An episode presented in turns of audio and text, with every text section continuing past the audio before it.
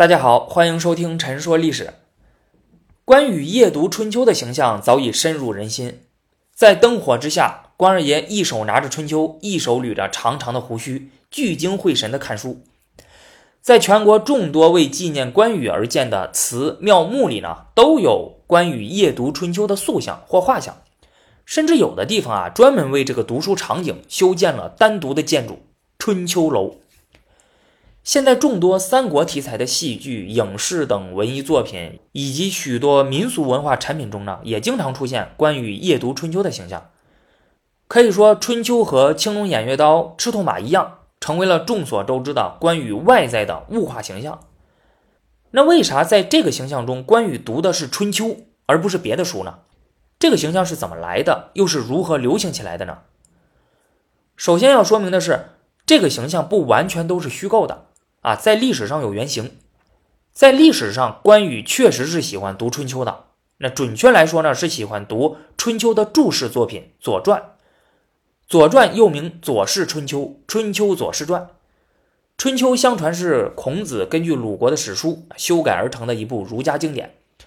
由于《春秋》记事过于简略，语言极为精炼，啊，整本书两万字不到，却记载了二百四十多年的历史。那就和你现在经常看到的啊，那些说十几分钟或者几十分钟，那甚至几分钟了解一个王朝的历史的视频一样啊，你就知道这是什么情况了。那理解起来是相当困难，所以后来出现了一些对春秋进行补充、解释、阐发的作品，被称为传，《左传》就是其中之一。还有两个很有代表性的是《公羊传》《谷梁传》啊，合称《春秋三传》。在《三国志·蜀书·关羽传》中，裴松之的注里有记载：“羽号左氏传，讽诵略皆上口。”而在《三国志·吴书·吕蒙传》的裴松之的注里呢，也有这样的记载：“吕蒙说关羽长而好学，读左传略皆上口。”关羽喜欢读左传，在当时并非是个例。在汉末三国时期，不同的社会群体，比如政治家、军事家、儒家学者等啊，都在读《左传》。就拿和关羽同时代的一样的军事家啊，就是这个武将群体来说吧，曹操集团的大将李典、孙吴的大将吕蒙都读过《左传》。比关羽稍后一些的，三国时期灭掉蜀汉的曹魏名将钟会啊，十二岁就开始读《左传》了。西晋初年灭掉东吴的大将杜预，那不仅喜欢读《左传》。还给《左传》写了注释，他所著的《春秋左氏经传集解》到今天都是研究《左传》的重要著作。因此，关羽读《左传》是受到了当时社会风气的影响。那他读《左传》的目的是什么呢？当时的一些像关羽这样的武将读《左传》的目的，更多的应该还是为了学习如何打仗。和《公羊传》《谷梁传》注重阐发春秋的微言大义不同。《左传》更加注重扩充春秋所记载的历史事实。春秋时期又是战争十分频繁的时期，因此《左传》记载了大量的战争事例啊，比如晋楚城濮之战、晋楚鄢陵之战、秦晋崤之战、吴楚白举之战、曹刿论战、烛之武退秦师等等。有些战争记载的非常详细，不但详细描写了战争的过程，还展示了谋略战术的运用方式。对胜败的原因也有分析等，啊，有鲜活的战争案例，可以说是极好的兵法教科书。从这个角度来说，比单纯看《孙子兵法》要强，因为《孙子兵法》没有具体的实操案例啊，都是干巴巴的理论、战略思想。你别说当时的武将了，后世的很多武将也喜欢读《左传》，比如岳飞啊，除了《孙子兵法》、呃吴起兵法外，还喜欢看《左传》。不过，虽然说《左传》是春秋的注释作品，二者的联系很紧密，但是毕竟是不同的两本书。那为啥我们现在看到的各种相关塑像、画像等，呃，还有相关影视作品里的关羽读的是春秋呢？这就是后来在真实的历史上进行艺术加工的结果了。我们先来说关羽夜读春秋这个形象是怎么形成并流行起来的。很多人可能首先会想到是《三国演义》进行的艺术加工。啊，毕竟这是塑造关羽形象最成功、影响力最大的一个作品了。可是，如果我们翻看现在最流行的毛坯本《三国演义》啊，就会发现里面提到的关羽夜间读书的情节只有一处，就是在第二十七回关羽过五关斩六将的时候啊，在途经荥阳的时候呢，荥阳太守王直的手下胡班在窗外偷看关羽，发现关羽左手捋着胡须在灯下看书，但是具体看的是啥书呢？《三国演义》没有明确写。那关羽有没有读过《春秋》？应该是读过啊，因为在《三国演义》第五十回侧面提了一下，曹操在赤壁之战战败之后逃走，在华容道遇到了关羽啊，想劝说关羽放过他，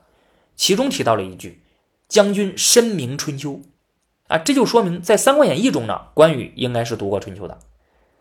而在更早的嘉靖本《三国演义》中，则是明确在几处地方提到了关羽读过《左传》啊，或是《春秋》。根据相关学者的考证，就目前所掌握的文献资料而言，将关羽与《春秋》联系在一起，最早应该是从元代开始的。元代出现了不少三国题材的杂剧，哎，比如元曲四大家之一的关汉卿的这个《单刀会》啊，第四折。鲁肃对关羽说：“想君侯文武全才，通练兵书，习春秋左传。”元曲四大家之一的郑光祖的《虎牢关三战吕布》啊，第一者，张飞指责关羽：“二哥哥，你枉将左传、春秋看。”在这些杂剧中，关羽读的书既有春秋，又有左传啊，这些作品。之所以提到关羽读《左传》，那应该就是受到了《三国志》相关记载的影响。不过提到关羽读《春秋》，哎，却是这些作者的虚构和艺术加工。到了明清时期，各个社会群体都开始参与到关羽夜读《春秋》这一形象的塑造中来了。当时出现的一些三国题材的传奇戏曲中呢，提到关羽秉烛达旦的故事时，往往会明确指出，关羽晚上看的书就是《春秋》。有的三国小说中的相关插图里呢，也是在图上啊标注出了关羽读的这个书呢就是《春秋》。而明清时期的很多文人也都将关羽读《春秋》当做了历史事实，而不怎么再提其实历史上呢他读的是《左传》。如明代的陶衍的诗《重业武安王》啊，里面有句“志在春秋知讨贼，终存社稷欲安流”。明代的雷林所作的《夜亥州庙》。啊，里面有句“夜分巍巍阅春秋，蜀汉英雄第一流”。清代的无名氏写的一副对联：“读孔子遗书，唯爱春秋一部；存汉家正统，岂容无畏三分？”明清时参加科举考试的读书人也推动了关羽读春秋这一形象的塑造，因为很多人认为关羽好读春秋啊。当时的科举考试，他也是考儒家的四书五经嘛。所以他们就把关羽当做其中《春秋经》的呃权威来崇拜，在不少的民间传说的故事里，就衍生出来了很多啊关羽护佑了不少士子在科举中高中。在以上各个社会群体的推动下，最终形成了关羽夜读春秋的故事和塑造了相关形象啊，并逐渐让其变得家喻户晓、妇孺皆知了。那他们为啥要这样做呢？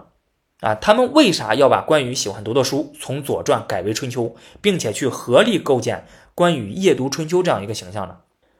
主要还是为了借助关公崇拜的影响，来宣扬儒家的《春秋大义》中所蕴含的政治理念、道德规范。《左传》和《春秋》虽然都是儒家经典啊，但是思想内涵却有着很大的不同。《左传》注重通过扩充史实来注释《春秋》，所以更像是史书。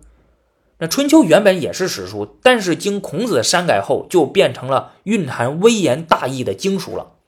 儒家学者认为，孔子在《春秋》中通过暗喻褒贬的手段，在书中明辨了是非、善恶、正邪等等，阐发了儒家理想中的政治文化秩序和规范。《春秋》三传中的《公羊传》和《谷梁传》在注释《春秋》时，就更加注重阐发其中所蕴含的微言大义，尤其是在汉代。春秋在汉代的儒家经典里居于最高地位，汉儒相信春秋是孔子为汉朝乃至千秋万世所提前制定的规则。所谓孔子为万世立法，因此春秋也就成为了汉朝统治者制定统治策略的重要理论依据。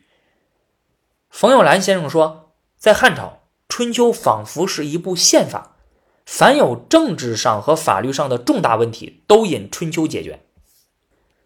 到了明清时期，虽然春秋的地位没有在汉代时那么高了啊，但是大多数学者在研究春秋时，仍然着力阐发其中所蕴含的儒家政治理念。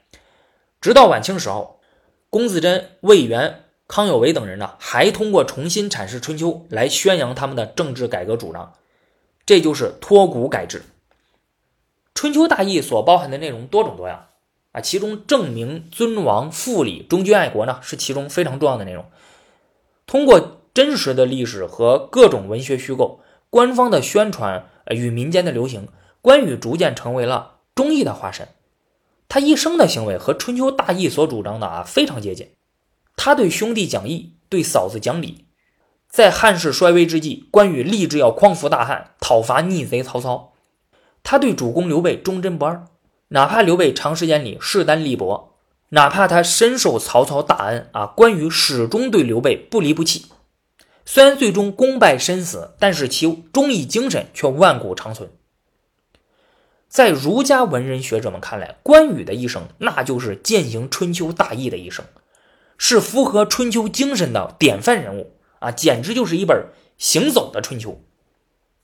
而民间对关羽十分崇拜。于是，关羽也就成为了宣传春秋精神、春秋大义的不二人选。因此，最终把关羽喜欢读的书从《左传》改为了《春秋》啊，并且去不断塑造关羽读《春秋》这个形象。这也意在说明，关羽在读《春秋》的过程中，吸收了《春秋》中的政治价值观啊，从而铸成了他自己的忠义人格，显示了他对王道正统及政治秩序的遵守与自觉践行，以便号召人们向他学习。啊，让人人都能成为像关羽一样践行春秋大义的人。另外，关羽夜读春秋这一形象呢，也符合当时关羽形象逐渐儒化和圣化的趋势，所以在塑造和流传的时候也没有遇到什么反对。普通人在接受的时候呢，也没有抵制。在历史记载中，关羽主要是以勇武形象示人的啊，他只是一个武将，他的声誉主要是基于武力及军事方面的成就，但是。在后世的诸多小说、戏曲等文艺作品中，关羽形象有了极大的改变。除了高超的武艺，他的思想和行为几乎完全符合了儒家的忠义设定、儒家的价值观。啊，这是其儒化的体现。这种有意的创造，夸大了儒家思想对于关羽品行的塑造和熏陶作用，将忠义仁勇这些理想品质都集中在了关羽身上。啊，从而促进了关羽在社会文化层面的圣化趋势。他由一名武将逐渐成为了圣，成为了神。在这个意义上讲，夜读春秋的故事与形象，无疑是构建与塑造关羽的文化形象、儒雅特质的重要手段。将春秋作为关羽的夜读对象，既合乎关羽作为历史人物的相关记载，亦符合其所处时代的社会文化风气。与小说、戏剧等作品中关羽的人物形象和角色设定也十分贴合。